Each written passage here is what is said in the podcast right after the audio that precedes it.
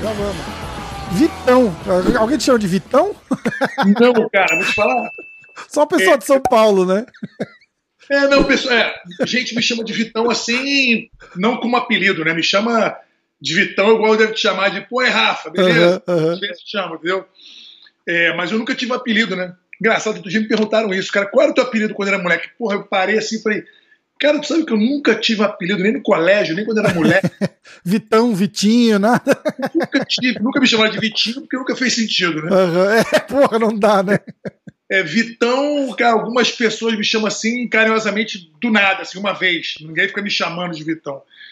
É, eu fiquei muito conhecido por Dória durante muito tempo, porque meu primo, eu, tenho, eu tive um primo né, que faleceu é, quando, quando, ele tinha 20 anos, ele sofreu um acidente de carro. O, apelido, é, é, o nome dele era Alexandre Dória.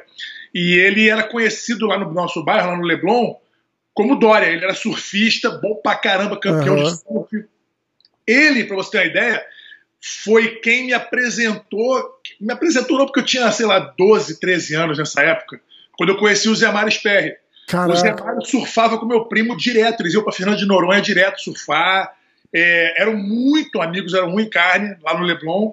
E, é, assim, eu, eu fiquei meio que assim. O, depois que o Zé Mário soube que o Alexandre era meu primo, e depois que meu primo morreu, eu tinha tipo uns 16 anos na época, Tipo, o Zé Mário virou meu guarda-costa no Leblon, entendeu? Se eu arrumasse qualquer merda no colégio, eu chamava ele. Puta guarda-costa bom, né?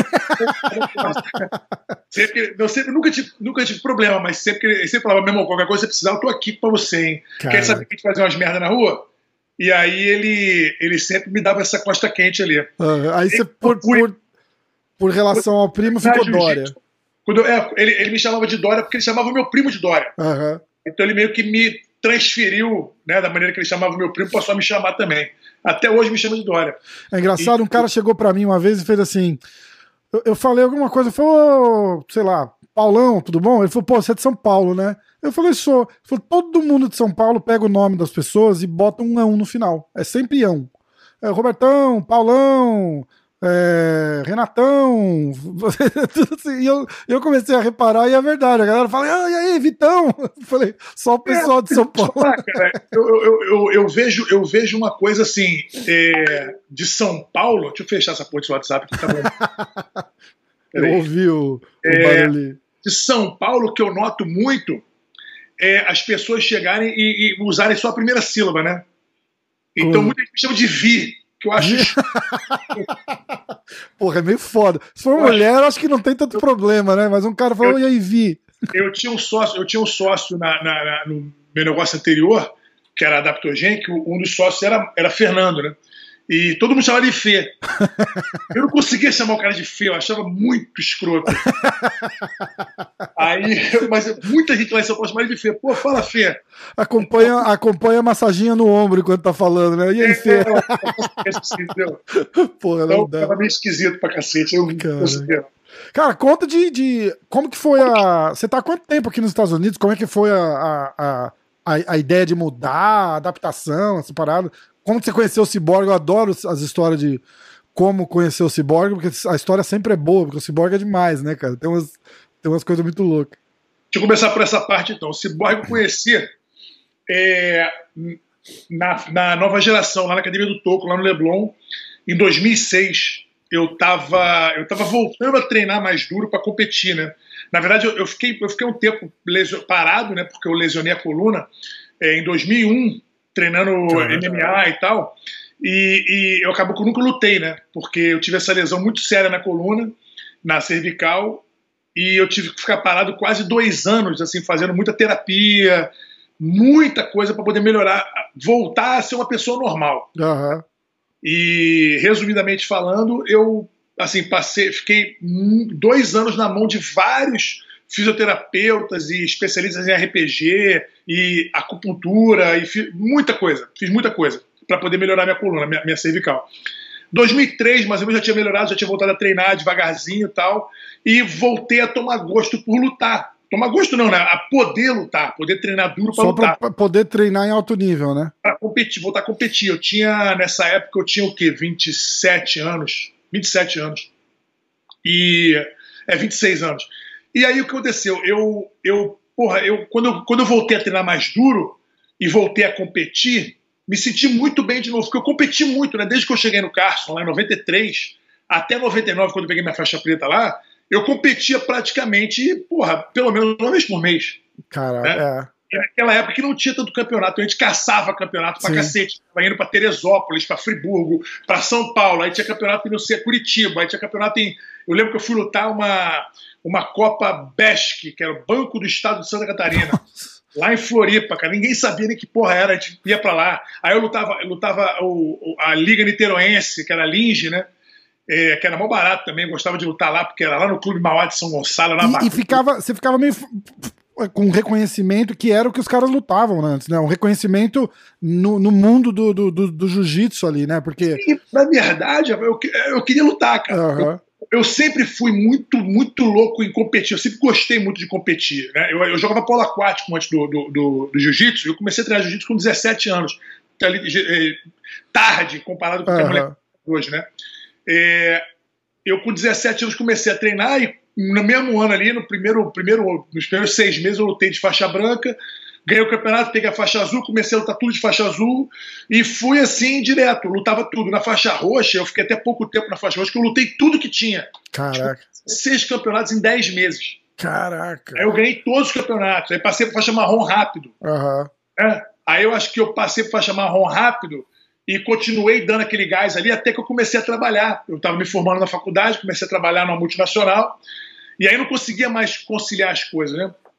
Mas voltando lá à situação do Cyborg, eu conheci ele em 2006, quando eu tinha voltado a treinar mais o Toco, o professor Toco já tinha me falado, porra, tem que começar a treinar aqui com a gente, que a gente ia fazer o Brasileiro de Equipe. O Brasileiro de Equipe era um campeonato que eu adorava lutar.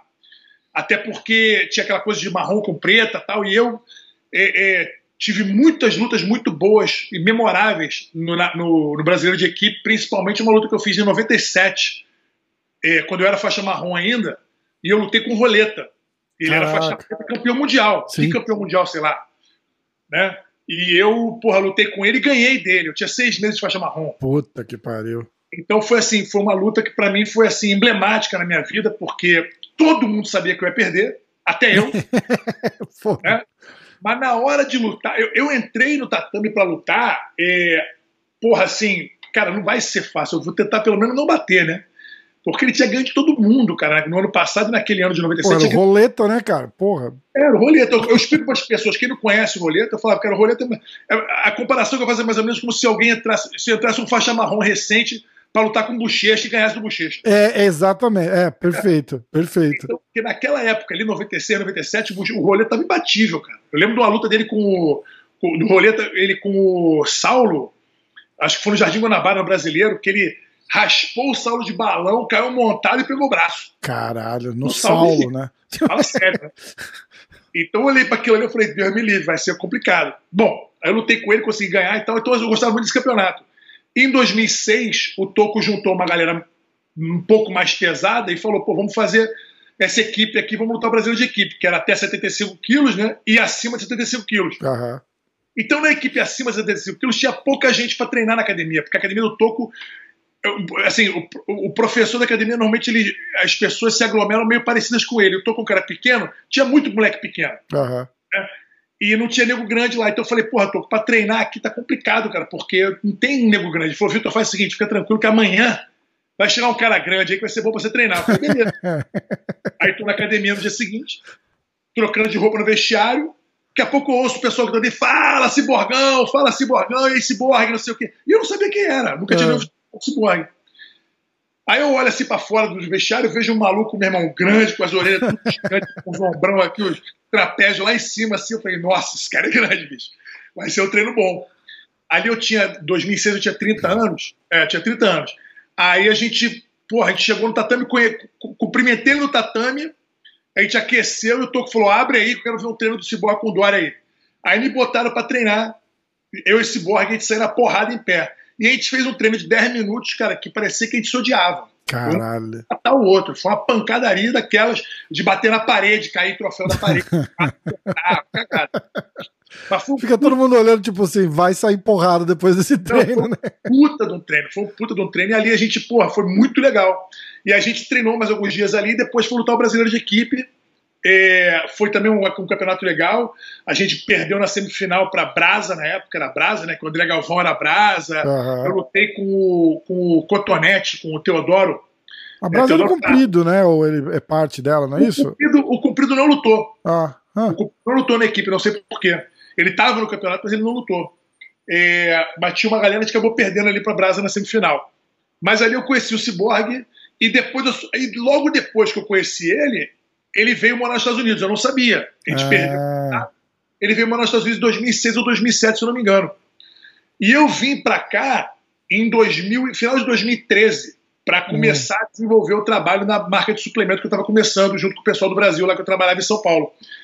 É, eu morava no Rio, mas eu representava uma empresa de São Paulo. E foi essa época que você deu uma pausa no treino, né? Que você, ou competir, pelo menos? É, eu, eu, eu quando eu mudei para cá, eu me afoguei no trabalho. Eu tinha que, porra, começar a conhecer o mercado, Sim. viajar pra caramba. Eu conheço hoje 33 estados americanos só viajando para visitar cliente, tal, essa coisa toda. Então, esses oito anos que eu estou aqui foram anos assim muito educativos para mim. Eu aprendi muito sobre os Estados Unidos e tive que aprender muito rápido, né? Então, é, eu fiquei um tempo sem treinar quando eu mudei para cá, para Miami. Eu fui morar lá para cima em Sunny Isles. Aí comecei a treinar no Tagarela, no Jonas hum. Mundial, ah. que é um garoto feríssima, feríssima, que é, tem uma, tinha uma franquia da América Top Team. E eu treinava lá na academia dele, mas eu ia assim duas vezes por semana. Eu ia muito vagabundo, eu engordei muito. Só pra, só pra dar uma suada mesmo, né? Só pra dar uma suada mesmo, e pra sofrer, porque realmente eu não conseguia nem treinar, eu não conseguia voltar à forma assim, né? Uhum. E não dava tempo de eu chegar, eu chegava muito cansado em casa, que eu rodava muito, viajava muito. Quando chegava, cara, eu queria saber só de comer e dormir. Então passei um tempo assim, meus dois, três primeiros anos foram assim. Até que um dia eu tava jantando com meu sócio na, ali na Lincoln Road aqui em Miami. Olho para fora do restaurante, quem tá passando? O Cyborg com dois amigos. Caraca. E eu não vi o Cyborg desde 2006. Puta merda. Mas ele não mudou porra nenhuma. Uhum. E ele me viu, ele me reconheceu, eu também não mudei porra nenhuma. Aí ele me viu, se falou assim, falei, cara, quanto tempo, não sei o que, dei um abraço nele e tal, ele tava com dois amigos dele.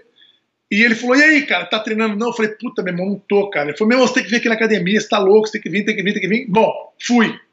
E aí, meu irmão, no dia que eu cheguei lá, na academia, do, lá na Fight Sport, pela primeira vez, isso foi em 2016, eu, porra, me apaixonei, né? Porque eu me senti ali no Carson, porque parecia muito, até tinha uma foto grande do, do Carson na, na parede e tal.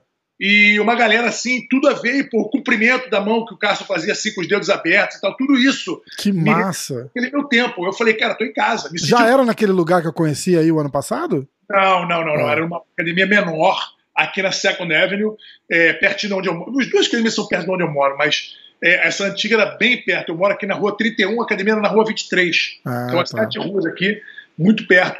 Aí eu, eu, eu comecei a treinar ali e dali eu falei, cara, preciso voltar a treinar direito. E aí, meu amigo, ali não tinha jeito. Voltamos a treinar, voltei a treinar mesmo. Mesmo. Cara, é, ali com ele não vai, né? Pauleira. Todo dia eu apanhava dele igual um cachorro e ele me batia como se não houvesse amanhã. Assim, ele me batia sem nenhuma dó. De nego olhar e falar, coitado, eu apanhava cinco cervejas por rola. Aí de cinco foi caindo para quatro, de quatro para três, de três para dois. Foi começando a ficar menos ruim para mim. Uhum. Até quando eu fiquei assim, tipo, conseguia, conseguia não bater no treino, eu falei, pô, tô pronto para lutar. Porra, exatamente. Sobrevivi o ciborgue dá pra encarar qualquer um, né? Aí voltei a lutar com mais, é, com mais é, consistência ali, né? Então, 2015 eu tinha lutado o Mundial de Master treinando lá na América Top Team. Eu fiquei em terceiro lugar. Eu perdi um cara, pro, pra um cara grandão lá de Seattle, cara. esqueci o nome dele agora, o, o James Foster, que é um cara ah. grande pra cacete, barbudão. Gente fina pra caramba também. Em 2016 eu tava com ele na cabeça, falei, eu preciso lutar com esse cara, não sei o que. Acabou que ele perdeu na semifinal do Mundial pro Bruno Bastos, eu lutei com o Bruno na final, consegui ganhar. Aí ganhei o Mundial Master ali, fiquei muito feliz e voltei a lutar tudo, né? Voltei a lutar tudo. Incentivado. Você faz o ciclo, né, de porra, sou atleta, aí, aí a vida acontece, porque chega uma hora que você acaba tendo que escolher. Eu me identifico com isso, porque eu, eu de moleque, eu jogava vôlei e, e jogava um pouco de tênis e tal, e, e, e, chega uma hora que você fala, tipo, eu não consigo me dedicar ao esporte, tendo que estudar ou depois ir trabalhar. E aí você fala, você despluga de tudo e, e vai trabalhar. Não tem jeito. E, e, e para desplugar disso daí que é o interessante, né? Aí quando é que você despluga do dessa rotina louca de trabalho, viagem, não sei o que, e fala, porra, vou começar a treinar de novo. Cara, vou te falar sinceramente, eu sempre pude ter feito isso. Eu não estava encontrando motivação suficiente. Hum. Foi o que eu ganhei na Fight Sport. Então eu sempre tive a possibilidade de organizar minha rotina de forma que eu voltasse a treinar duro para poder lutar, porque eu nunca quis treinar mais. Ah, eu preciso treinar mais. Não, eu queria treinar para lutar para ser campeão, Entendi. porque estava com sangue já. Volto, volto, lá atrás, em 93, 94, quando eu comecei a treinar no Carso, num ambiente muito competitivo. Né? Porra, talvez eu... um, do, um, acho que é um dos mais competitivos. Sim, eu, e naquela época, né? É, naquela... eu não vou me atrever a dizer da história, porque aí o pessoal vai falar, ah, mas não sei, sempre tem uns mimizentos que vão falar, não, mas tal lugar. Mas... Você pode o que quiser, nunca teve um time daquele. Aquela época do Carso, porra, não. É, eu, falar aqui, eu, chegava na, eu chegava na academia, tava a Mauri Bittetti, Murilo Bustamante, Ricardo Libório, é, às vezes o Della Riva, Bolão, é, Cássio Cardoso, Bebel, Porra, Bebel Duarte, mas quem? Zé Mares Perry. É, imagina. Porra, isso que eu falando só de faixa preta. Aí é. vem os marrom. Quem era marrom? Alan Góes. imagina ainda. Só um monstro, bicho. Foda, só né? Entendeu? É foda. Só um absurdo. É então, era, era, foi uma safra muito grande de cara muito bom. Aí é. tava faixa azul. É, imagina, eu falo brincando para eles, eu falo assim, ó, tipo, quem é daquela época e treinava jiu-jitsu, só é ruim de jiu-jitsu se parou de treinar. Né, ali era seleção natural. Se você não, não. morrer, você ficar bom. É. Se você não fosse assassinado ali dentro, você, ó, o cara sobreviveu, esse cara vai ficar bom. É, é.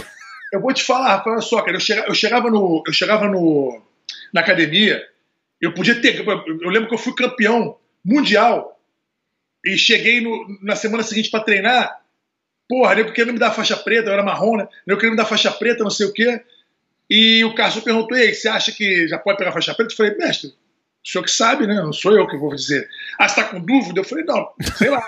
não tem resposta certa, né? Vamos tirar essa dúvida aqui. Ele botou para dar um. Aí eu chamou o Libório, vem cá, Libório. Puta que pariu. Ele pediu para dar um rola com o Libório. O Libório me pegou acho que umas oito vezes. em dez minutos, todos no braço. Caralho. Ele me pegou oito vezes no braço em menos de dez minutos. É... E eu tinha acabado de ser campeão mundial. Que eu tava bem pra caramba. Cara. Bem pra caramba, voando. Meu irmão, apanhei tanto.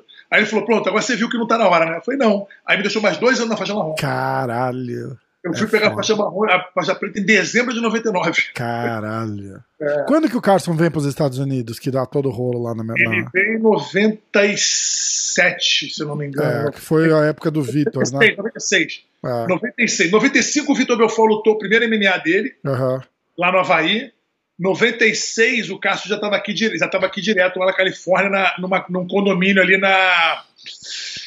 Ali era na, na Ciênega, não, a academia hum. era na Ciênega Boulevard, ali em Los Angeles, que eu fui lá treinar em 96 no, é, pro Pan-Americano, eu era faixa roxa na época. Hum.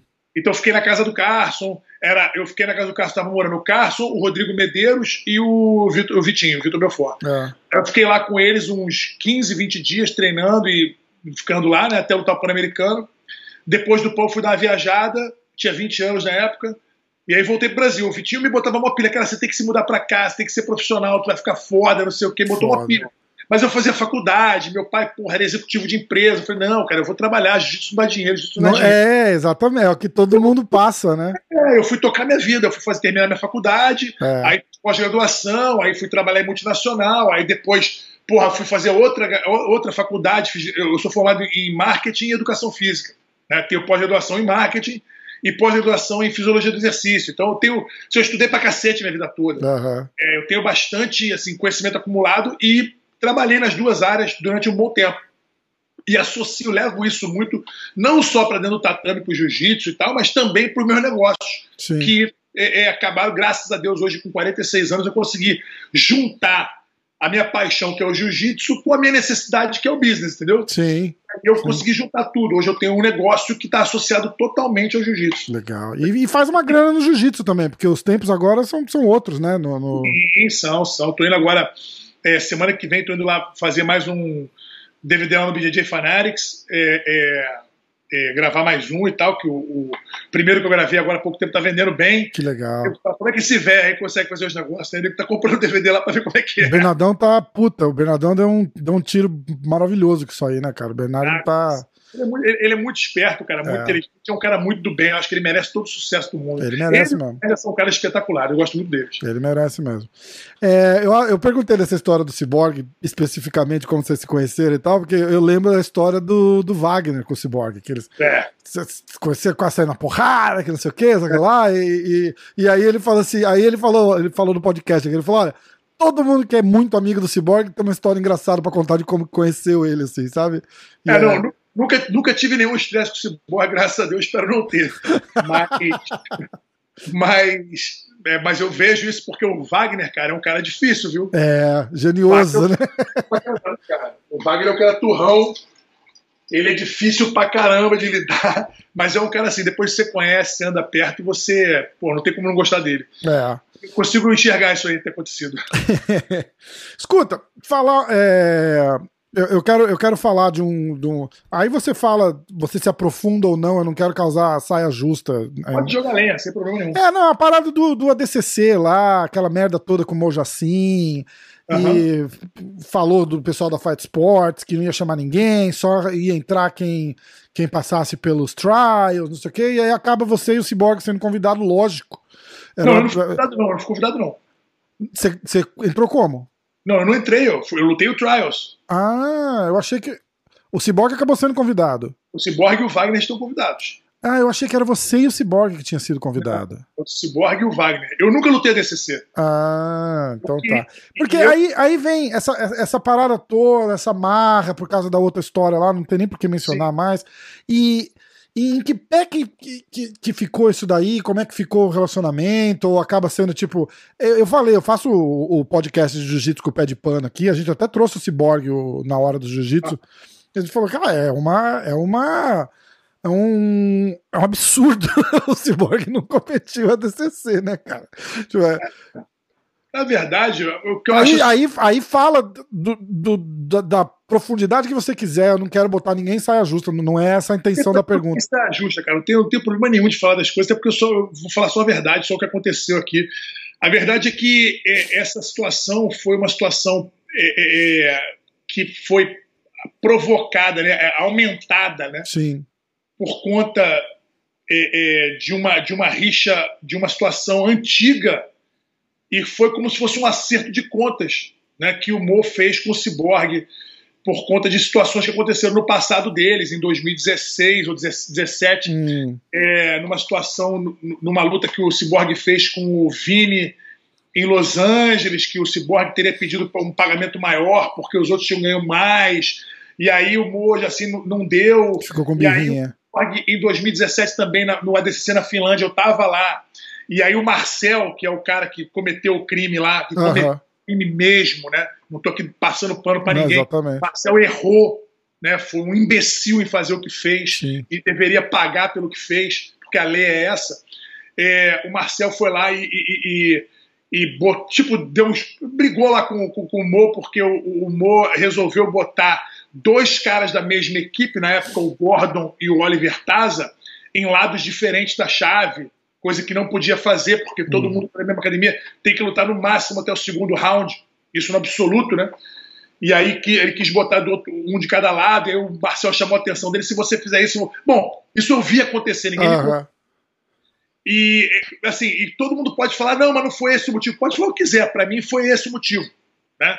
E teve mais um motivo, foi no ADC em 2019, que o, o, o Cyborg lutou com, com o Nick Rod na semifinal e se sentiu roubado do resultado, o que eu não concordei. Eu estava no corner do Cyborg quando terminou a luta. Eu falei, bicho, você tem que voltar para lutar o terceiro lugar. Ele falou, não vou voltar, não quero saber, eu quero para todo mundo tomar naquele lugar, não sei o que. Eu falei, cara, tá errado. Falei para ele, mas eu não tenho como pegar ele e jogar ele no meio Lógico.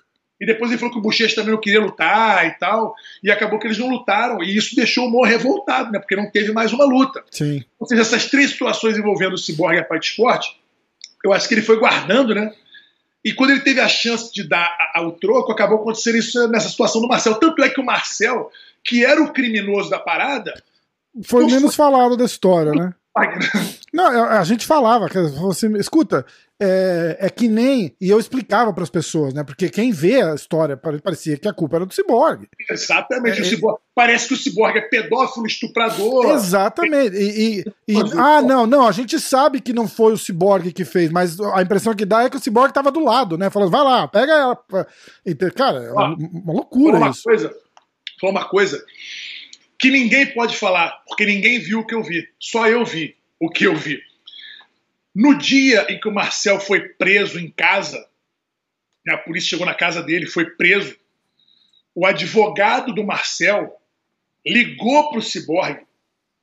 Eu estava entrando na academia e eu fui para o vestiário. Quando eu cheguei no vestiário, eu me deparei com a seguinte cena: o Ciborgue sentado no chão, sozinho no vestiário, com o telefone desligado na frente dele, sentado no chão, igual criança de perna assim cruzada, assim, aberta, chorando, mas tinha uma, assim, Nossa. uma quantidade de lágrimas em cima do telefone, que parecia que tinha jogado um copo d'água em cima.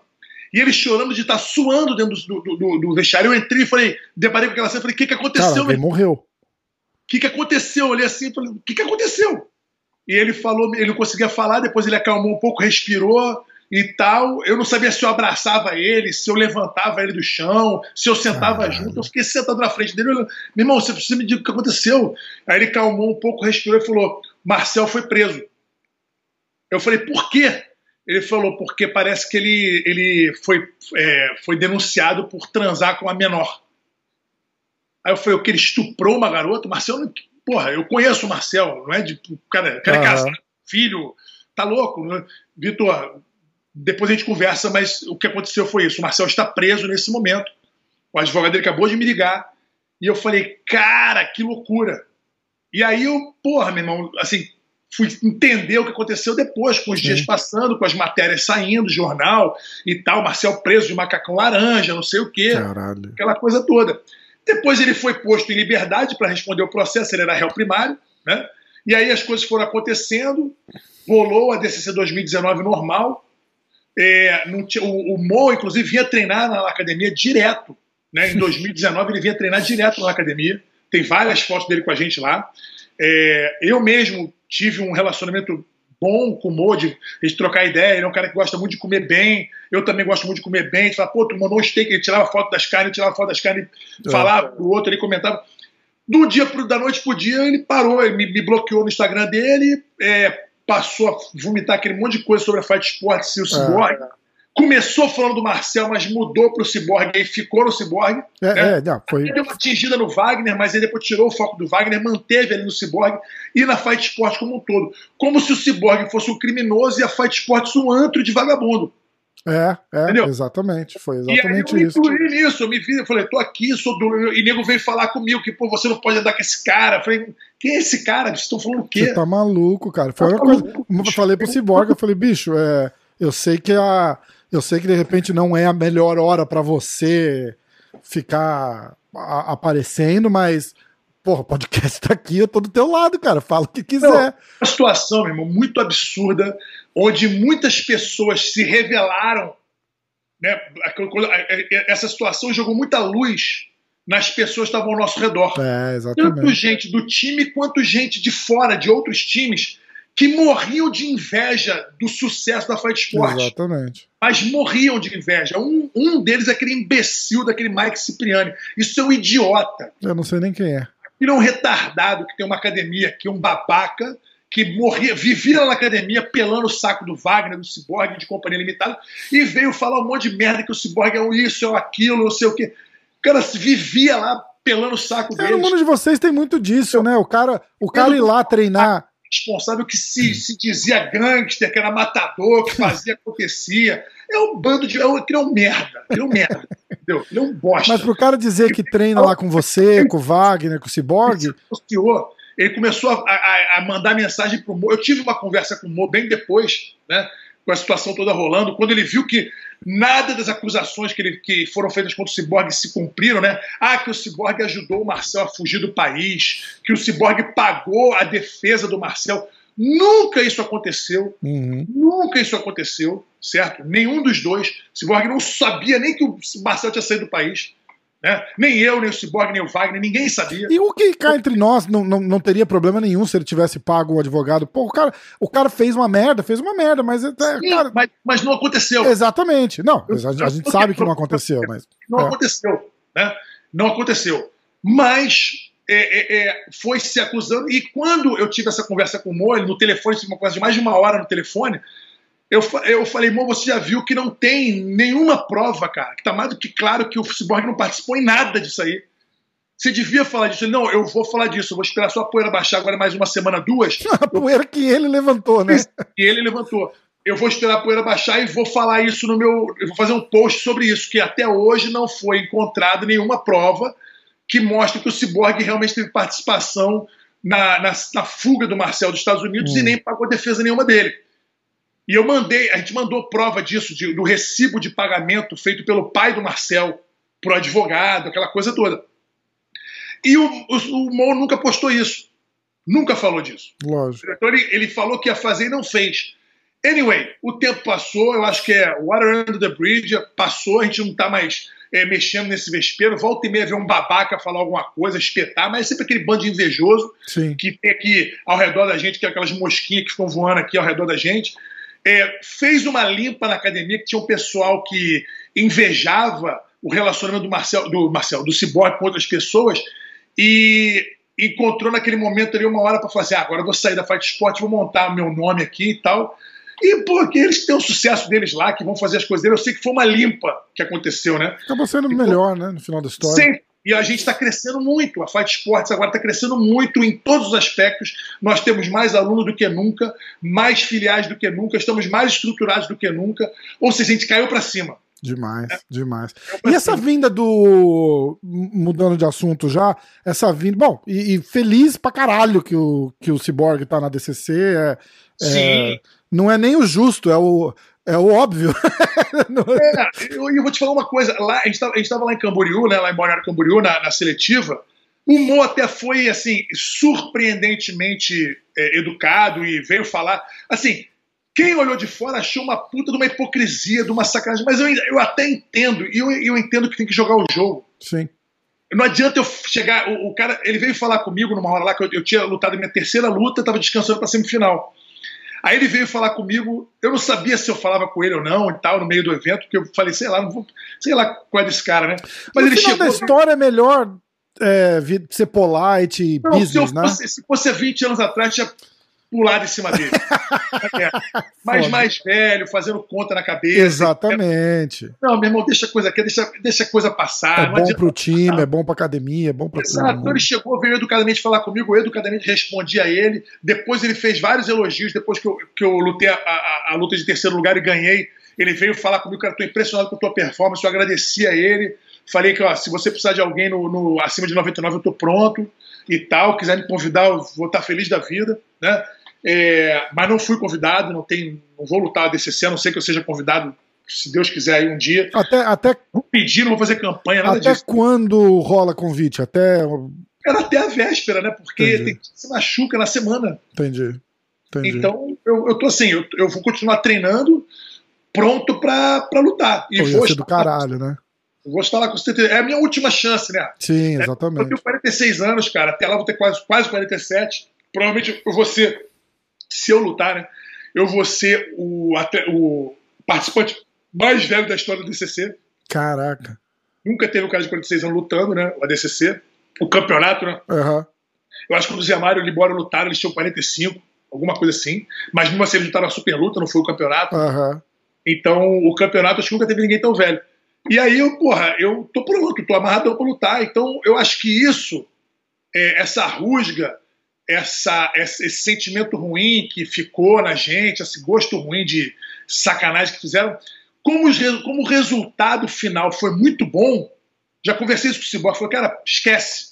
É, esquece. Exatamente. Não precisa ser amigo, não precisa dar abraço, nem ligar, mas esquece, deixa passar, porque acabou que aquela coisa de amales que vem pro bem, maldição. É, é, é verdade, é verdade. Então, aconteceu, cara, maldição que virou bênção e a gente, assim, deixa Deus tomar conta da coisa. Eu falei para eu falei para o Simão, irmão, deixa, ó, deixa Deus tomar conta da coisa e a gente, a gente faz o que é certo.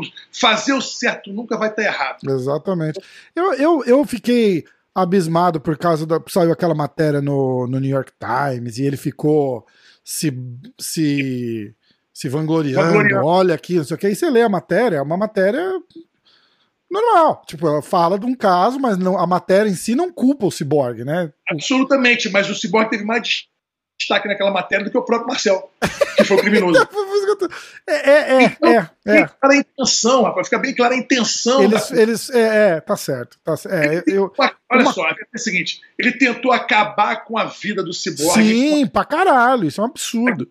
O negócio Cyborg, e o que aconteceu foi que a gente cresceu. É. Ou seja, vou te dar o resultado final. O resultado final foi o seguinte: eu quero acabar com o Cyborg, com a vida do Cyborg, com a Fight Sport. Isso foi 15 de agosto do ano passado.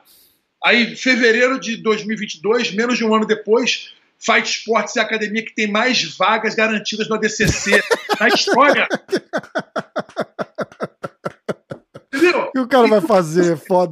Resultado final, você fala, vou reclamar de quê? É, exatamente. Eu, no livro, eu tenho um livrão grande que eu gosto de ler, né? Que é a Bíblia, que fala assim, ó. Minha é a vingança, eu retribuirei. É. Eu, então eu falo, eu vou chegar e vou botar dedo na cara dos outros, eu vou brigar, eu vou xingar, vou nada, deixa meu pai resolver. E às vezes é, é, o que o cara tá esperando, né, para fazer um dramalhão maior, né? Então, vou dar mais lenha pra fogueira. Exatamente. Exatamente. Então, a coisa aconteceu de uma maneira que a gente nunca esperaria, né? Que eu acho que antecipa até a pergunta que você ia fazer a respeito da vinda do pessoal de Manaus. Não, não era nem o pessoal de Manaus, eu ia perguntar do Dida. Ah, do Dida, pô, do Dida foi do cacete, pô, demais. E o projeto de MMA e tal, é, isso daí, tá. isso daí me deixa, isso daí me deixa é, em êxtase de, de imaginar uma porra dessa rolando aí, cara. Então, cara, o Dida é um cara que dispensa apresentações, né? é um maiores, maiores treinadores de MMA aí, porra, formados no Brasil e com maior resultado, não só treinador, mas um puta de um lutador.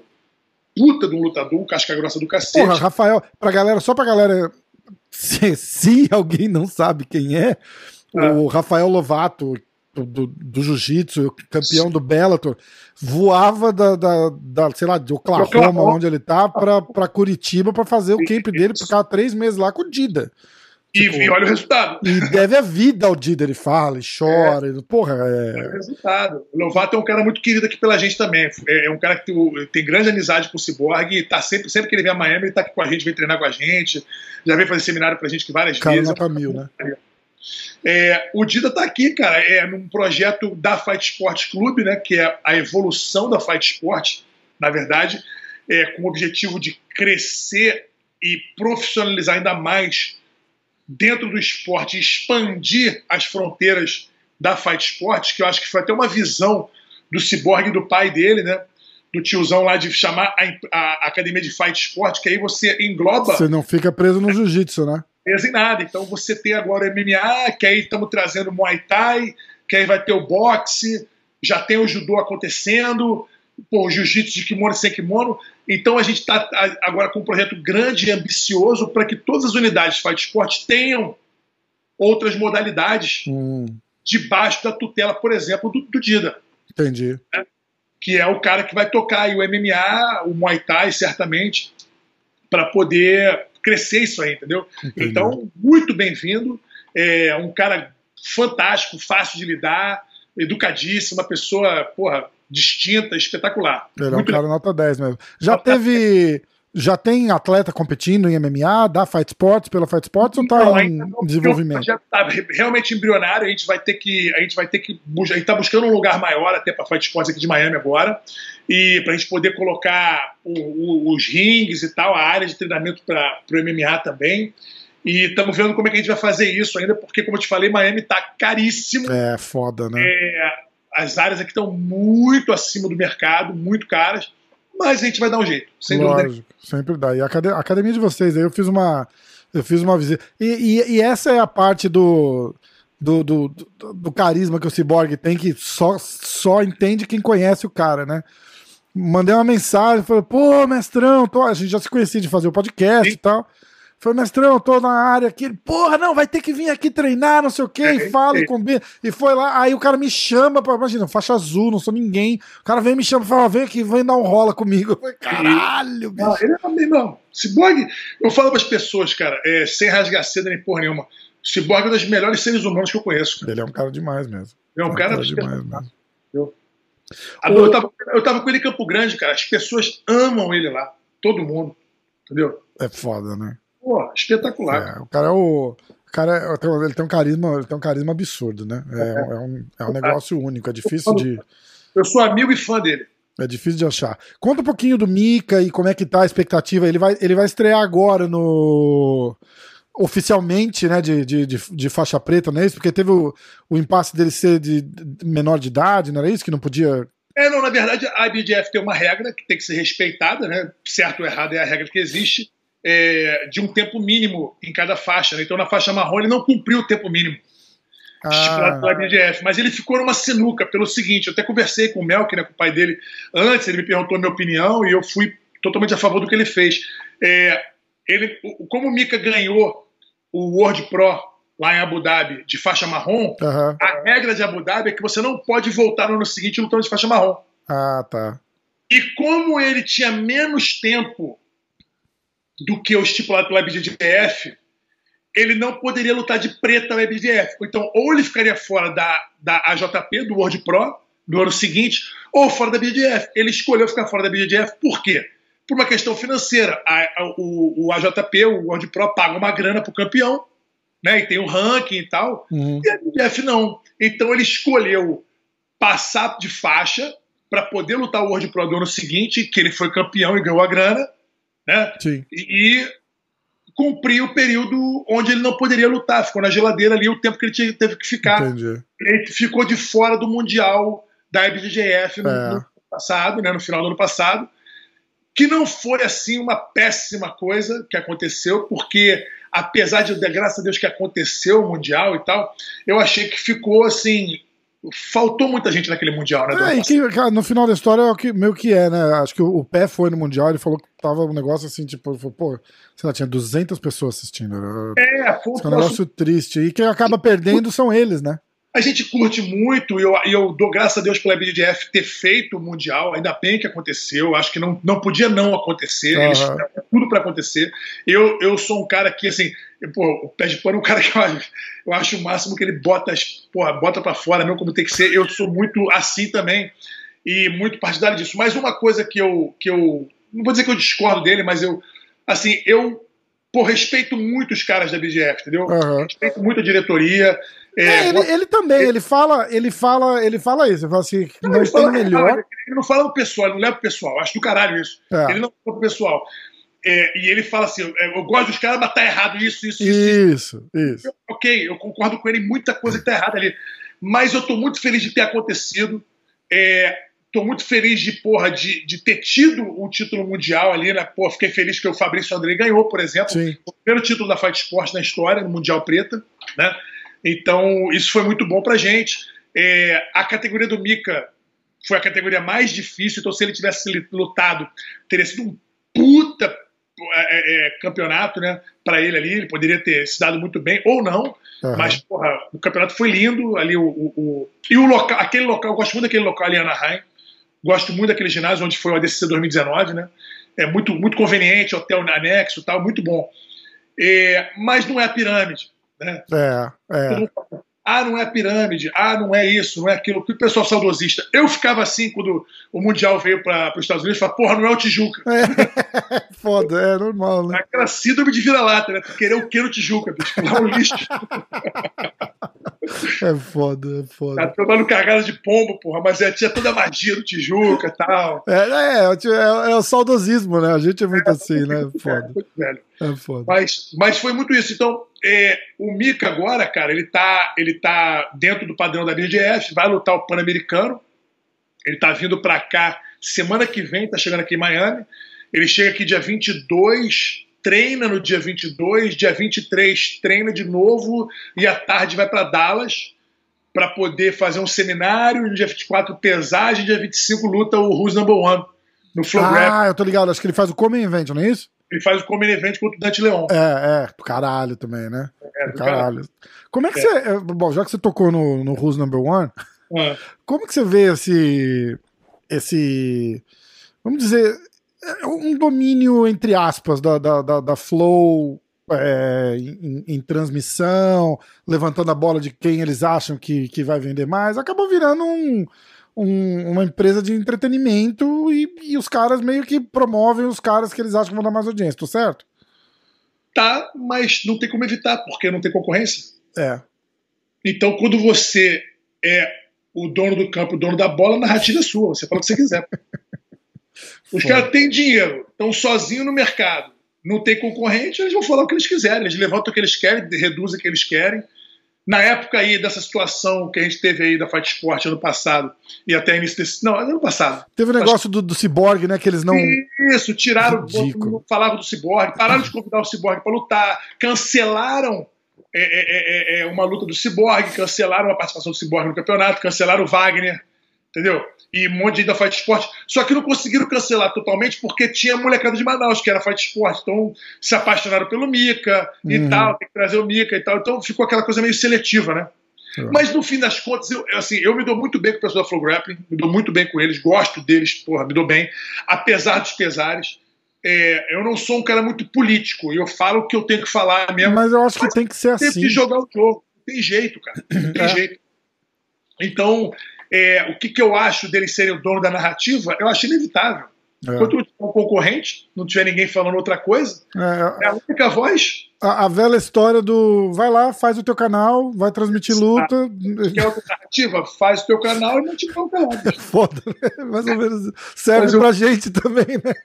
Porra, exatamente. Igual os caras que vêm aqui e falam assim: ah, vocês estão falando merda, você, não perguntou pro cara isso. Eu falei, cara, vai, faz o teu podcast e Faz pergunta lá pro cara, bicho. Mete bronca, porra, A gente fez um com o Rickson e falou assim: é, porque vocês não perguntam. Cara, a última coisa que o Rickson quer falar é de Marco Ruas, de, de luta livre. Não, o cara chega, né? O cara tem. Ele tá com o livro lançado, ele tá com as paradas dele que ele quer promover. Eu falei, mestrão, vem no podcast. Ele voou. Falei, a gente vai falar disso, disso, disso. E eu mantive minha palavra. Não teve, porra, né? Os caras, como assim? Você não falou, você nem perguntou do Marco Ruas pra ele. Entrevista do Rickson sem falar do Marco Ruas não é entrevista. Eu falei, meu irmão, faz o teu podcast, convida o Rickson pra gravar. É, chama o cara. Foda. Mas eu né? acho isso, eu acho que realmente não tem como evitar. E outra coisa, a gente tem que pensar o seguinte: o nego fala para ah, porque o Grappling levanta a bola dos americanos, só fala de no-gi. Porra, mas faz sentido, cara. né? Se, Concordo. se- digamos que é, fosse Grappling Brasil, o canal, né? e fosse lá no Brasil o- a mídia principal. Um monte de gente falando é, português com legenda em inglês. Os caras não iam vender nada. Não, e a gente ia falar muito mais dos brasileiros. Porra, quando tem Copa do Mundo, quando tem campeonato de vôlei, que a gente fala de quem? É, Quando o exatamente. esporte fala de quem? Fala da Rússia? É. Fala da Lituânia? Não, fala do Brasil mesmo. E é normal, cada um puxa a brasa pra sua sardinha. E outra coisa, por que, que eles babam tanto o, o Nogi? Porque tem americano ganhando. É, pô, tem o Gordon Ryan, cara. Qual esporte? O Globo Esporte, por acaso, fala de algum esporte que não tem brasileiro? É. É, é, na verdade, tem Fórmula 1. Enquanto o Ayrton Senna, o Nelson Piquet estavam na Fórmula 1, dentro do nosso tempo lá atrás. Caralho, domingo de manhã você tinha que ver Fórmula falava de Fórmula 1, meu irmão. 1. Exatamente. Aí entrou Rubinho pé de chinelo.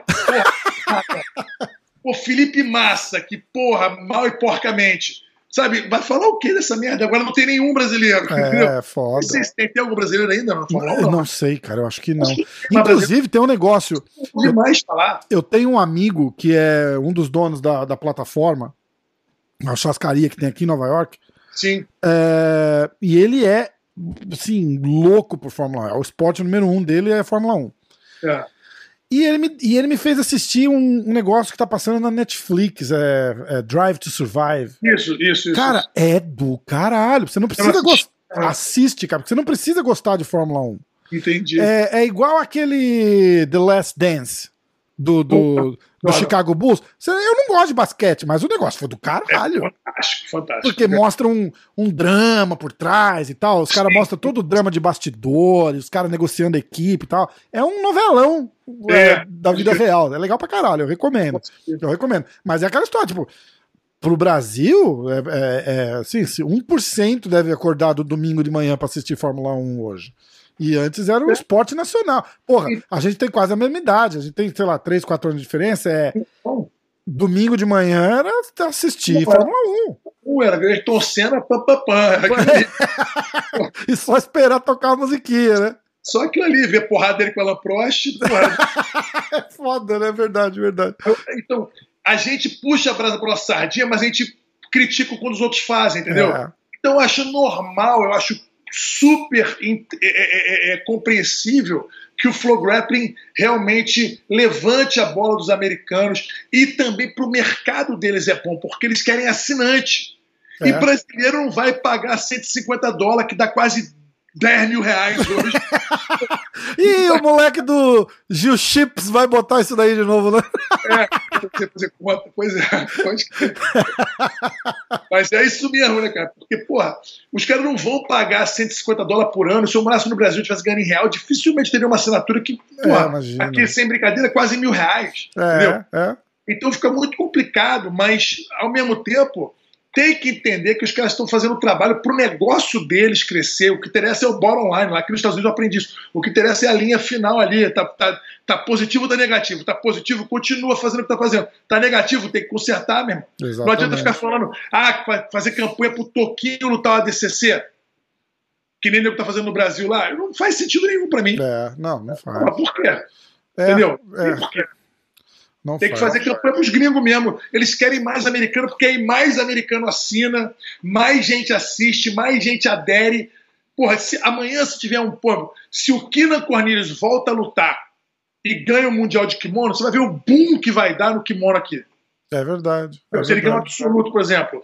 Porque os pequenininhos ganharam, tipo o Mike Mussumessi, é, é, o Jamil e tal, não traz tanto, até porque eles não são caras com carisma. O Mike é super carismático, mas é mais quietinho e tal, não é falastrão. Imagina se o Gordon, por exemplo, fosse um craque no kimono como ele, é, como ele é sem kimono e ganhasse o Mundial Absoluto de kimono. É. Porra, ia bombar o jiu-jitsu aqui. Eu, na verdade, torço para que levante um americano aí e arrebente no Mundial, cara, para que pô, o nosso esporte cresça como um todo. Eu não fico olhando com essa coisa de nacionalismo idiota, entendeu? Eu acho que o jiu-jitsu é, uma, é, o jiu-jitsu é uma nação. E não interessa quem está ganhando, se é americano, se é brasileiro, se é português, se é iraniano, se é australiano, a porra que for. Se o jiu-jitsu vai crescer, eu tô feliz. É, faz sentido. Não, e é assim que tem que ver mesmo. É assim que tem que ver mesmo. Eu ia perguntar dessa galera de Manaus que veio, como é que vocês acharam esses moleques lá? É, isso é interessante pra cacete. Da onde, que, da onde que surgiu? E aí a tua, a tua expectativa pro, pro, pro ADCC, com essa galera toda da, da, da Fight Sports. E, e a gente vai falar do, do Gordon antes de, de, de acabar. Tá ótimo, maravilha. É, então, o, o pessoal de Manaus foi uma, uma situação muito engraçada, porque é, eu assisti uma luta, não sei se você lembra dessa luta que o Mika fez com faixa preta, quando ele era faixa azul. Ele tinha acho que 15 anos. Ele lutou com faixa azul e quebrou com faixa preta, ele quebrou o braço com faixa preta. Ah, cara, eu não lembro de. Eu, eu acho que eu. Hum, eu não sei. Então, foi uma luta que foi, que foi é, jogada ali no, no YouTube. É, ele lutou com o menino que é o Leandro, lá de. Lá de até lá de Manaus também, Leandro. Ah. Leandro Leandro Rouanet, Leandro. Eu, se eu não me engano, é Leandro o nome dele, cara. Um moleque duro, faixa preta duro, não pegaram pangaré, não. Uhum. É, eu esqueci o nome dele agora, o sobrenome dele, mas acho que é Leandro. Então o Mika foi, lutou com esse menino e finalizou o menino no, no braço e quebrou o braço do moleque, estalou o braço do moleque todo. Né? Caralho. Né? É, muito brabo, muito brabo. Eu, eu, vi a luta e depois eu, eu fui ler os comentários do, do vídeo no YouTube. E muita gente van, é, é, chamando o Mikael de um menino de 15 anos, chamando o menino de, de, de fenômeno, fenômeno, melhor do mundo, já não tem mal para ninguém. Um menino com 15 anos, meu irmão. E faixa azul. Faixa azul. Eu olhei assim e eu fiz o um comentário. Cuidado ao ficarem chamando um menino de 15 anos de fenômeno, porque se ele acreditar muito, ele pode não ir muito longe. É verdade o sucesso pode subir a cabeça numa hora que o menino não tem a mentalidade para isso. Exatamente. Exatamente. Sou, sou o melhor do mundo de Manaus, né? Tipo, porra. E eu falei isso, eu vi muito fenômeno parar muito antes do que deveria. E vi mesmo. Um deles, por exemplo, Margarida. É, é verdade. Entendeu? É verdade. Muito fenômeno que subiu a cabeça e, porra, antes da hora e estragou a vida do cara. Sim. Então eu fiquei preocupado, né? É, eu falei isso com tom de preocupação. E um dos comentários, que uma das respostas que veio foi do Melk. Ah. Ele falou assim: professor, gostei do seu comentário, gostaria de falar com você. Caralho. Eu falei, ok. Eu não sabia se ele ia chiar, não ia chiar, mas não estava uhum. né? não tava nem aí. oportunidade de se falar, nos falamos no telefone, é, falamos por WhatsApp, depois nos falamos no telefone, ele com muito respeito, como é o Melk, né? É um cara muito respeitador. E ele pô, foi assim: não gostei, acho é, que é exatamente isso. Eu tenho que tomar muito cuidado com, com, o desenvolvimento do meu filho, porque eu não quero que ele seja um desses que é, o sucesso subiu a cabeça. Tal. Você está certíssimo. Então, eu, eu, agora que eu estou vendo que você é o pai dele, que você tem esse tipo de mentalidade, o menino está em ótimas mãos. É. Já estou tranquilo. Já sei que não vai acontecer isso. E foi muito bom. E aí ele falou: pô, você vai estar no Mundial? Eu falei: vou. Então em 2018 a gente se conheceu lá na Pirâmide. Ah, que massa. Eu conheci o Melk, conheci o Mikael, que tinha ido lutar de faixa azul também, juvenil. Batemos um papo lá e tal, foi muito legal. E aí ficou aquela, aquela. A gente se conheceu ali, né? E a gente foi trocando ideia de vez em quando, tal, não sei o quê. O Mika pegou a faixa roxa. E aí a gente foi porra, trocando ideia. Aí teve o BJJ Bet em 2020 que o Mika de faixa roxa lutou. É, não, minto. Em, em 2019 teve o Who's Number One, que o Mika lutou com o, com o Matheus Rodrigues lá da AOJ. Hum. Na época o Mika tinha 16 anos, eu acho. Lutou com o Matheus Rodrigues, que era um faixa roxa duríssimo da AOJ. Ainda é negócio que é faixa uhum. preta.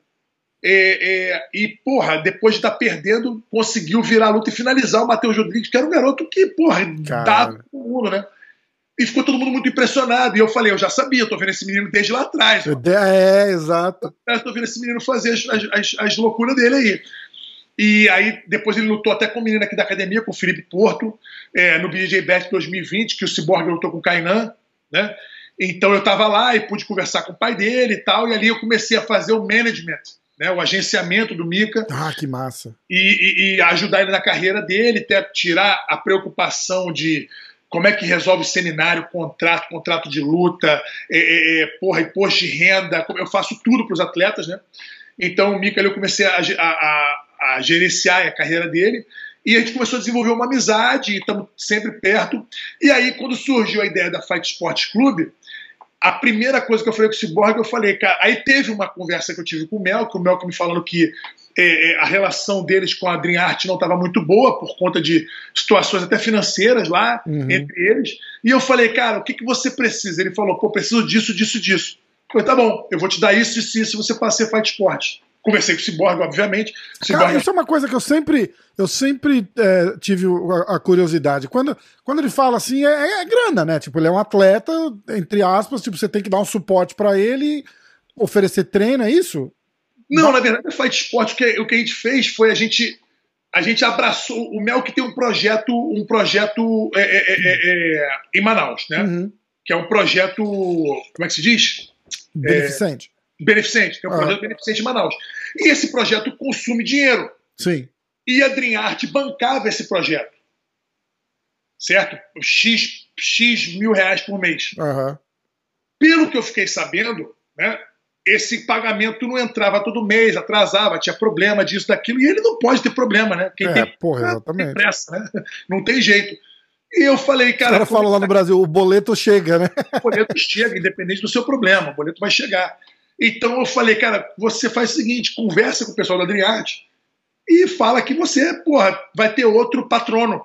Sim. E a, a Fight Sports abraçou o projeto do Melk passou a bancar todas as necessidades e mais um pouco, tanto é que reformamos a academia, né? Financiamos a reforma da academia, mudou a fachada, ficou um negócio do cacete, trocamos tudo lá. E também demos uma estrutura né, para eles aqui nos Estados Unidos. Então, quando eles vêm, tem casa, tem tudo aqui organizado. Ah, legal pra caralho. Então a gente abraçou o projeto do Melk. É isso Foi isso que a gente fez. E aí o projeto passou a se chamar Fight Sport Club, em Manaus. Nada mais justo, né? Pois é, ué. É, Abraçamos de um jeito total, entendeu? E aí eu passei a fazer o management de todo o time, né, do, do, do, do, do Melk lá, e aí eles estão viajando muito para fazer seminário e tal, tem um relacionamento muito grande com muita academia no Brasil e fora, então sempre que eles vêm para cá tem seminário para cacete para eles fazerem, no Brasil também não param de fazer seminário, vamos negociando as coisas e fazendo tudo para eles, para que eles possam se preocupar única e exclusivamente em ensinar e lutar. Cara, e é lindo um moleque com 18, 19 anos de idade vivendo e fazendo grana no jiu-jitsu, né? Isso é, é, fazendo grana dentro das possibilidades, né? Você tem, por exemplo, o Mikael, ele é um ponto fora da curva, né? Uhum. Ele é um menino, porra, que tá aí. Agora, igual a ele, não sei, mas pô, o Diogo Reis tá aí, o Fabrício Andrei tá aí, o Luiz Paulo, o Ale Botelho, a, a Brenda Larissa, tem um monte de fera lá, cara. É. E você comprova, né, com fato, contra fato no argumento, que o trabalho do Melco Galvão é um trabalho espetacular. É verdade. É Entendeu? verdade. A leva de gente que ele está é, que ele tá criando lá, né? Você conhece a árvore pelos frutos que ela dá. Né? Então, os frutos da árvore do Melco Galvão são espetaculares. Então, a árvore não pode ser ruim. É verdade. É verdade. Bem, e aí, como é que fica a expectativa para a DCC? É, é, é, com, com, acho que não, não, de repente não a sua, de repente, como que controla a expectativa dele, né, para chegar? Ele chega, ele chega com status de estrela, de favorito, tal, não sei o que, isso daí balança, faz um preparamento, um preparamento é lindo, né? Uma preparação o, o menino é. do Gil Chips vai, vai se divertir com a gente aqui hoje. Uma é. preparação psicológica, como é que. Sim, olha só, eu vejo, eu vejo o trabalho que o Melk faz com o Mika e com os outros meninos também, não é só o Mikael, né? É, o, o, o Melk faz um trabalho muito bom com os meninos, não só técnico, mas psicológico também. Tem lá um pessoal que ajuda e tal. E, e os meninos têm uma mentalidade muito boa. Até os que têm a mentalidade ruim, melhoraram muito de um tempo para cá. Hum. Né? É, porque isso é normal, né? É difícil você ter um garoto tão pronto, né? Então, esses meninos, eles têm uma ajuda grande ali, é, é, é, tem uma estrutura ali por trás daquilo tudo, e eles estão, sim, psicologicamente preparados. Agora, chegar na hora lá, 12 mil pessoas é naquela caralho, porra que né? fazer Mac Arena lá, estreando no ADCC. Ah, porra, o Mikael vai entrar com status disso, daquilo? Depende. Não sei. Hum. Ele vai lutar agora com o Dante Leon, que é um concorrente ao título é. do, dele no ADCC. E vamos ver como é que ele vai sair. É. Ele lutou já com o William Tackett, mostrou o que fez. Lutou com o, com o Jacob Couch, que também é do peso dele. Não, o Jacob Couch que é acima, né? 88, se eu não me engano. Mas lutou e finalizou. Lutou com o Tairo Otolo, não ganhou, né? Por decisão, que eu achei uma decisão escabro, esquisita. É, também. Decisão é decisão, dane-se. É, ele teve outras lutas que, tipo uma luta que ele fez com o Maurício Oliveira no BJJ Bet, que ele perdeu é, por um erro, né?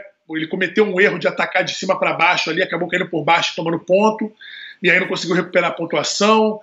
É, você tem várias né, possibilidades aí e não tem nenhum bobo na chave. É, a chave 77 do ADCC, ADCC, vai ser, né, meu irmão? Vai ser uma coisa de maluco. É. Mas a gente não pode negar que o menino é um franco, não vou dizer franco favorito, mas é top 4 ali daquela chave, entendeu? Na minha opinião, na minha opinião, top 4 daquela chave ali, independente de como ela vai ser arrumada. É, e eu tava vendo, tem quatro, o Mika é um dos quatro que vão, que pode entrar pra história como mais jovens, né? os mais jovens, né? Quer ver, ó? É... Cadê? Aqui, ó, tem o Cole Abbott, o Mika. É, o, o, o Mika, o Tai e o Cage, né? E o Tai e o Cage, exatamente. Exatamente. Porra, é. E aí, emendando a, a, a, parada, me dá um. De repente a gente faz um de novo antes do, do ADCC para o hospital. O que, que você acha da.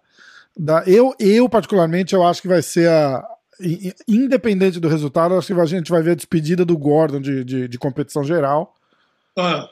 É... E, mas como que você vê essa, essa luta dele com, com, com o Galvão, cara? Eu tô, eu tô eu doido. O Galvão luta agora, né? Dia 26 é, no, no One. É, vai lutar com desavisado. É. Não, é. cara, o cara é duro. Ah, é ah MMA, né? O cara é duro no MMA, é. né? Mas, não é, mas não, a, luta, a luta de grappling. É, a luta de grappling, exatamente. É, é, duro, mas não é duro nível Galvão. Entendi. O André Galvão tá em outro nível. O André Galvão é um monstro. André Galvão é um monstro. É um dos melhores lutadores que já tiveram aí de grappling, cara. Muito fera. Sim. O André é muito duro, muito bom, muito competente, sabe lutar muito, tem muita estratégia. O André reúne várias características de campeão num cara só, entendeu? O André uhum. é muito fera. É, sou muito fã do jiu-jitsu dele. É, vi, eu vi ele lutar dentro da faixa azul, né? Eu já era faixa preta lá, lá na frente. E, e vi ele lutar dentro da faixa azul, vi o garoto, porra, crescendo e ganhando tudo. Quase lutei contra ele naquele brasileiro de equipe que eu te falei ali, que o Cyborg acabou lutando com ele, né? ele ganhou do Cyborg naquela luta. É, não vejo não vejo chance, né, apesar de luta ser luta, não vejo chance do, do, do André perder essa luta no, no One. Vai estrear com moral. Ah, não, não, de jeito nenhum. De jeito não nenhum. vejo chance. É, agora, no ADCC, o que que, o que, que me. O que, que me, me faz. Qual, qual é o meu pensamento nessa luta do, dele com o Gordon? É, o, André tem a favor dele duas coisas: a regra e o tempo. Hum. Certo? O, o, a regra está a favor do André e o tempo está a favor do André. Por quê? Ponto. Eu sou mais o André. Hum. E, e, e endurance, eu sou mais o André. O André, apesar de ser 15 anos mais velho que o Gordon, Endurance pro, pro, pra galera do, do Brasil é tipo quanto o cara vai durar na luta. resistência, é resistência. É, é. É, o André, numa luta de 40 minutos, ele sobra. Entendeu? Ele sobra. E eu não consigo ver o Gordon puxar o ritmo do André. Hum. Eu vejo o André puxar o ritmo do Gordon, mas o André pode, porra, é, assim, o Gordon vai chegar maior do que ele, deve chegar com uns 250 pounds. Hum. né? Então vai ser uma coisa complicada. O Gordon é um cara que tem. A, a, a, que são as vantagens do Gordon. É um cara que pode jogar por baixo tranquilamente e por baixo você cansa menos. Sim. Está deitado ali, está apoiado no chão. O André vai ter que estar bombardeando a guarda dele. É, o Gordon tem essa facilidade de, de inverter muito, muito grande. E se ele cair por cima do André é um problema. Né? Porque fazer guarda pro Gordon ninguém merece. Né? Do caralho, né? O Gordon, é, o Gordon é muito complicado por cima. Mas eu acho assim que ainda assim, eu vou dizer a esperança. Ah, porque luta é luta. E se, ele, se o André conseguir arrastar essa luta pro final dela, pro overtime e tal, cara, o- cansou, acabou o. Gás ganha a luta, 100%. Né? É, cansou. O cara, o cara já montou 20 vezes no André. Beleza, mas aí a luta não acabou? É. E aí, tem mais 10 minutos aí. E o André não é um cara que se abala, né? Tipo, com, com a história de competição que o cara tem, tipo, se o Gordon montar 10 vezes nele, igual você tá falando, ele não vai falar, porra, e agora? Nossa, que merda. É o, Não. o cara é veiaco de competição, não tem É, essa. eu acho que a, a- a- saída do Gordon para essa luta é ele tentar finalizar rápido. É. Agora ele tenta finalizar rápido, não consegue, frustra uma vez, frustra duas vezes, frustra três vezes, e aí? A cabeça como é que fica? É, então. O, o que, o que me preocupa pra essa luta é a, a- a parada fora da luta, que é o emocional. Eu não sei como é que o André vai. é, a, a cabeça da gente é uma merda, né, cara? A gente, a gente tenta evitar, mas de repente ele quer provar alguma coisa, ele quer. Ele, ele acha ah, que ele precisa ganhar pra. pra para sair por cima da, da, da história da, da treta que eles tiveram lá em Austin. Então é, é a única coisa que me, que me, que me incomoda pra essa luta é, é, é como é que o André vem psicologicamente pra pra Eu enfrentar. acho que o André tem uma maturidade muito grande para deixar de lado essa situação que aconteceu em Austin ou qualquer coisa que tenha acontecido depois. E independente da minha opinião do que aconteceu ali, é, tanto na situação quanto depois, a maneira que o André. É, Você é, fez, você fez algum vídeo pro seu canal falando daquilo lá? O Fiz, fiz, que, que fiz. você Eu falei- falou? Não, eu falei, eu falei do da One daquele dia e falei da treta que aconteceu ali atrás. né? Eu me coloquei no lugar do André. Eu teria pego, ah, eu acho que eu consigo dar porrada no bote, eu pego a cadeira e dada na cabeça dele. Pois é. Mas eu antes também não teria tirado a mão de cumprimentar. Eu, eu antes não teria andado atrás dele falando merda. É, fez assim pro cara. Também tem, tem tudo isso. Eu não teria feito isso. É. Eu não teria feito isso. Exatamente. Ou então, se o cara vir cumprimentar a mim, eu falo, meu irmão, contigo é porrada, não tem cumprimento. Ou alguma coisa assim. Fala na cara. É, é, eu, eu, eu, eu sinto, eu sinto da mesma forma, assim. Eu vira de costas pro cara, o cara já vai se ligar que você não quer cumprimentar ele. Eu, eu- assim, eu não, ia, eu não ia jamais andar ali atrás do Gordon falando, xingando, falando merda pro cara, entendeu? Eu tô procurando problema. Eu não procuro problema. Eu, meu, meu, minha personalidade, eu não procuro problema. Sim. Entendeu? Então eu não vou ficar testando, poking o cara assim para ver se o cara provoca, entra numa, não, não vou, entendeu? Agora, tomei um tapa na cara, porrada. Meu irmão, eu tô 100% É, porrada. Porrada. 100% Isso- porrada. É. Ali Agora, ok, o André teve um motivo dele para não reagir ou sentir alguma coisa na hora que não. Isso é problema dele, isso é problema dele. E o Gordon cresceu muito naquela situação. E depois a explicação que o André deu, a maneira que ele colocou, assim, eu não fui fã daquilo ali. Mas eu respeito a individualidade do André e a maneira dele de ver as coisas, entendeu? Sim. E, e, e não dá para dizer que ele tá errado. Ou, meu irmão, ele tem o jeito dele de ver a vida. Então tem que é, respeitar é. o cara. Tem que respeitar o cara. A gente, fez... a gente tem o direito de gostar ou não da atitude, Sim, de achar. Eu opinião e ó, Eu ouvi a opinião dos dois lados, de, de tipo, ah, eu dava porrada ou não, ele fez o certo, porque a gente não prega violência. Eu falei, meu irmão, mas. É... É, prega violência não pode dar dedo Até eu, eu sabendo que eu vou apanhar, eu ia pra cima do cara. Foda-se. Entendeu? Tipo, tem essa, tá vendo que vai apanhar, não tem essa. Não tem, o cara não tem quatro bolas, mesmo. Não, não, mas eu tô dizendo assim, tipo, ah, sei lá, eu vou lutar com o cara e se eu achar que eu vou perder, mas eu não vou deixar de ir pra cima, eu vou, eu vou e. Essa, e, e, e cai na porrada, meu irmão. Não tem essa, exatamente. Honra, tapa na cara é briga pela honra. Mas, bom. Cada um, então, cada um. É, então eu acho que o André vai chegar com a cabeça muito no lugar, porque ele é um atleta, acima de tudo. Né? É um cara, porra, com um, um, score aí, porra, uma carreira quase que impecável, fantástico. É, que apesar da, da, da, é longevo, assim como o Cyborg é longevo, né? Caras, o Cyborg 41, o André acho que tem 39, se eu não me engano, 38, 39. Acho que ele Porra, vai bater 41, hein, pro, pro, pro DCC. Como é que é? Eu vou, acho que ele tá com 40 já, hein? O André fez 40 anos? Eu acho que sim, vamos ver aqui, ó. André Galvão. Não, cara, ele é de 82, 39. Então, 39, é isso mesmo. É, em setembro. Caralho. É. Vai, o, aniversário dele foi na luta do Preguiça em 2019. Pô. Dia 29 de setembro, ele faz 40. No dia da luta que ele lutou, o dia que ele lutou com o Preguiça, a super luta, ele fez aniversário. É, então ele faz então, 40 no ADCC. Exatamente, é. 10 dias depois. Então ele vai chegar ali na beira dos 40 anos, é, é, é, acho que muito estruturado psicologicamente. O André é um cara que tem essa parte da fé, do coração dele, assim, muito estruturado. Ele tem uma base familiar muito boa. É, o, por outro lado, o Gordon é um cara que não tem nada disso, mas isso não abala ele. Ele fala que vai fazer e faz, né? Isso vai aumentando a, a autoconfiança dele Você muito. Você conhece ele pessoalmente? Rola uma rincha por causa da história do, do, do Cyborg? Cês, não, absolutamente. Vocês já conversaram? Já, já falei com o Gordon várias vezes. Não, assim, não é meu amigo, a gente não se fala, uhum. não é nada disso. Mas toda vez que a gente encontra, ele é um cara. O que me surpreende, que é uma coisa que não é do meu tempo, é o cara conseguir ser uma pessoa pessoalmente. É, ser du... a gente chama de duas caras, mas eu não quero. Eu não... Eu, eu não sei se isso é, é, é, é, As pessoas são assim hoje em dia mas eu sou um cara que você vai falar comigo aqui no vídeo, no telefone, no chat ou ao vivo, eu sou a mesma coisa. É, é. Eu consigo. Ah, não, é que eu faço uma, um, um, um personagem, uma, né? Um personagem pro, pro, pro mídia social. Ok, eu não sei se como é que é isso. Eu não consigo fazer. E aí você fala com o cara pessoalmente, é outra pessoa. Super educado, o cara é super educado, é. tranquilo, conversa, troca ideia na boa. Tava com ele lá no, no Rose Number One com o Mika. O Mika, pô, eu quero tirar foto. Eu gosto de um. Puta, cara, eu quero tirar foto com você. Pediu pra tirar foto com o Mika. Caralho. Foi, assim, agora, vai, você vai dizer que o cara, quem é ele? O da mídia social ou ao vivo? Eu não sei, é uma mistura dos dois.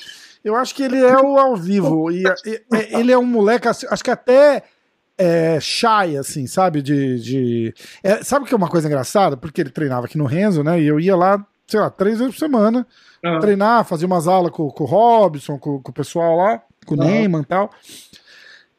E eu chegava de manhã, tava rolando o sparring, tava acabando a aula do, do Danaher e começava o sparring de, de MMA, que era a hora que eu ia fazer a minha outra aula. Sim. E eu sentava lá e o Gordon sempre tava lá, no, sei lá, últimos 10 minutos de treino, alguma coisa assim. Cara, hum. e é o Gordon, eu ficava olhando. Tipo, eu sentava no Sim. banquinho do lado ali e ficava olhando o cara. Tipo, é igual, você tá sentado é. ali, você tá vendo, porra. Gosta, lógico. Do lado do campo, você tá vendo o Neymar jogar, você fica olhando o Neymar jogar, porra. Ah, e isso incomodava ele, cara, porque ele começou assim tipo, não sei quem é esse cara, e aí onde ele tava no tatame, ele me olhava de rabo de olho, assim, né? Eu cheguei até falei pros, pros moleques lá, falei, bicho, esse cara vai me dar umas porradas qualquer hora, porque não. ele me olha atravessado, os caras, não, não, não, não, ele é assim mesmo, cara, ele é assim mesmo, às vezes não te conhece e tal, é, é, fica preocupado e tal, não sei o quê. Aí um dia ele sentou do meu lado e começou a trocar ideia, pô, como é que tá, tá não sei o quê, não sei o quê. Aí eu falei, não, eu faço aula com o Neymar, tá, oh, que massa, não sei o quê. Falou, pô, faz uma aula comigo qualquer hora também, minha aula é boa, brincou assim, a gente marcou, fiz uma private com ele. Ah, e, você cara, fez?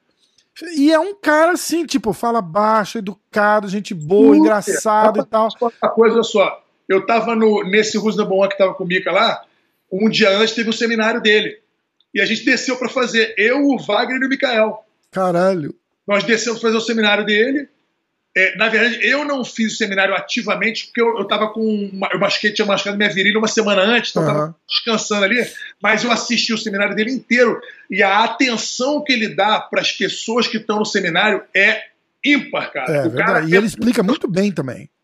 Não, fora aquele, o tanto bem que ele ensina a quantidade de detalhe, mas não é de, ele, ele não chega a ser prolixo ele mostra o que precisa ser mostrado é. e ele dá atenção. Não, peraí, cara, olha só, teu dedo, mindinho, tá colado no outro dedo. Você tem que abrir 8 graus. É absurdo, né? Posição. O cara é assim, irmão. É absurdo. O cara é, é, é nerd, brabo. É, é isso, é o, é, é, é o melhor. É a melhor descrição dele. Ele é um nerdão. É, puta do nerd. É, não tem como não respeitar a, a, a, a desenvoltura dele no tatame, tanto competindo quanto ensinando. É, é um puta de um xarope em mídia social, Total. mas sem conta você fala com o cara, o cara, porra, te trata com o maior respeito. E, meu irmão, aí você fala, pô, então tu quer dizer que tu é fã do cara? Não, meu, eu sou fã do jiu-jitsu, o cara é bom, eu vou olhar ele lutar. O cara, a gente tem que... Porra, mas você, você acha que ele é um cara mais. Não sei, cara. Ele nunca me distratou, também nunca dei motivo pra me distratar. É. Eu, numa boa, teve uma vez que ele fez um comentário, que eu tinha feito um comentário sobre negócio de melhor do mundo, melhor do mundo, e eu falei, não, o melhor do mundo é o Roger, o melhor da história é o Roger, porque o Roger, porra, é, é, é claramente o Gordon não tem por que ser chamado de melhor do mundo, porque ele não fez. Não, mas e no Gui? Nem no Gui, porque o, qual o maior campeonato que existe? É o ADCC. Tá, como é que o Gordon ganhou o ADCC dele? Peso absoluto. Ah, ele finalizou seis lutas das oito. O Roger finalizou oito das oito. É. E ao mesmo tempo que ele finalizou 8 das 8, ele ganhou 10 mundiais de kimono. Então você já vê que não tem. Aí ele veio falar: ah, se for um ataque, foi um passive aggressiveness. E eu respondi para ele numa boca: eu não vejo isso. Eu só acho que o meu argumento é sustentado pelo fato de o Roger ter feito o que fez, enquanto fazia o que fazia no kimono também. Exatamente. Entendeu? O cara assoviava e chupava cana, era o melhor assoviador e o melhor de cana. É, ele mata aquele argumento do. Ah, ele não é tão bom no kimono, no, no sem kimono, porque ele só luta de kimono. Não, o Roger é o Roger, né, cara? Foda. Então, então eu acho assim, eu acho que. E outra coisa, aí logo depois teve uma entrevista do John Danaher, onde ele diz que o, que o Roger é o melhor da história, que o Gordon não é o melhor da história.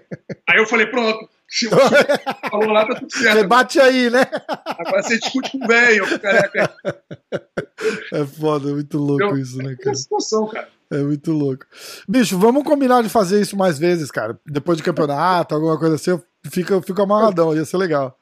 Bom prazer, bom demais. Passa endereço de academia, Instagram, o pessoal quiser te, te, te, te encontrar, te, sei lá, fazer uma aula, é. dar um treino. Meu, meu Instagram é Vitor Dória, com cara, é Victor Dória. Uhum. É, mesmo, mesmo endereço do meu canal no YouTube, que eu tenho aí. É um canal ainda hoje praticamente todo em português. Eu faço algumas resenhas de, de evento, às vezes em inglês. Eu vou até fazer um, uma, uma, um videozinho hoje. Que eu, tenho, eu, eu, assim, eu não fico fazendo vídeo direto porque eu não tenho conteúdo, entendeu? E se eu eu, eu, eu, fico naquela de, porra, mas tem que fazer mais conteúdo. Eu, eu, o que eu faço, cara, é pra. É só pra eu botar pra fora o que eu tenho, entendeu? Uhum. Se não tiver nada, eu não boto nada pra fora. E é, uma parada, e é uma parada. A galera tem que entender que você sentar e falar 15 minutos sozinho na câmera, é, de, de cabeça, assim, pensando, e, e resenha sozinho. É, é, é uma, é uma coisa para poucos também, né? Eu não anoto nada. Eu não tenho manutenção. Quando é. muito quando muito, quando eu fazer uma resenha tipo, de um Pan-Americano do Mundial, aí tem umas lutas que me chamaram a atenção, eu anoto o nome das lutas. Ah, sim, é. Tipo... O Isaac com o Tainan. Isso. Luta, porra, do fulano com o ciclano. Eu boto ali, e, mas, porra, acaba errando o placar, errando as porra. Exato, mas eu analiso puta, e aquilo que me. Aí ele falou, pô, mas você não analisou a luta do fulano. Não analisei porque esqueci, esqueci. pô. Total, né? É o canal e analisa a porra da luta. Ai, caralho. Ó, galera, então, ó, assiste lá os vídeos do, do, do, do, Vitão, lá no canal dele, Victor com K Dória. O canal dele do YouTube é bem legal, os vídeos são bem legais. E o Instagram também. Pessoal que tiver. Esporte Miami, cara. Só dá um Google aí que vai ver lá, que é aqui, aqui perto de Midtown, onde eu moro. Cara, academia é do caralho, do caralho, do caralho, do caralho. Assim, demais, demais, demais, demais. Eu fui lá, tive e a agora, honra. agora é uma época boa porque pré-PAN e depois pré-mundial e aí pré-ADCC, isso Nossa. aqui vai fervo. Daqui até setembro é, é a época boa mesmo. Casa É- cheia, casa Assim, cheia. ó, pra vocês terem uma ideia, tipo, Durinho dirige uma horinha pra ir lá fazer uns treinos de vez em quando. A galera tá sempre lá que eu vejo. É, então, o Rodolfo, né? É, Rodolfo Vieira vem direto, o Bochecha veio várias vezes, o cara de sapato veio com ele também. Tem uma galera que tá sempre aqui com a gente, cara, que é o maior prazer receber sempre. Academia sempre. O Cyborg teve, sempre teve essa política de portas abertas, não interessa o time. Inclusive, a gente recebe gente que vai lutar contra a gente no mesmo campeonato que tá Caralho. treinando. Não tem essa, meu irmão. Entendeu? foda, Não né? tem essa. Outro dia veio aqui, veio o Felipe Andrew treinar aqui com a gente, treinou. Porra, veio. Já veio todo mundo, cara. Já Legal pra caralho. E é, cara, e é, e é um, e é um lugar que reflete é, vocês, né? Porque é, a- vocês A vibe- recebem todo mundo muito bem. Eu senti isso e me senti em casa e foi, pô, foi, foi uma honra. Como é que é? Precisa vir de novo, você. Eu né? vou, não, porra, eu tô, tô, tô, che- tô a caminho, tô a caminho. Vou, vou- já já tô saindo do frio aqui. Tem que vir aí, pô. Tem que vir aí pra dar uma aula com a gente aí, pô. Fechado, a gente vai. Gente aí que é bom. Ó, eu vou ficar cutucando pra gente gravar mais, fazer mais, mais uns bate-bola desse que fica massa. Caramba, é um troço que eu gosto de fazer, não faço com. É só encontrar um espacinho na agenda como a gente fez agora e a gente mete bronca, a hora que quiser. Eu fico aí Eu me amarro em ver você e o, e o- e o pé de pano aí falando, porque, meu irmão, você provoca ele, ele larga. É facinho. Eu sou fã do pé de pano também, o cara é fera. Cara, é muito bom, é muito bom. Então, é o seguinte, obrigado de coração pelo tempo aí. É, vou falar de novo, pessoal, se inscreve no canal do Victor Dória. Eu vou deixar, vai ter link aqui, tá na descrição Legal. e tal. E tamo junto. Obrigado de novo e vamos nessa. E eu que agradeço, meu irmão. Um grande abraço, prazerzão estar contigo aí. Valeu, Victor Valeu. Obrigado, irmão. Tchau, meu irmão. Valeu.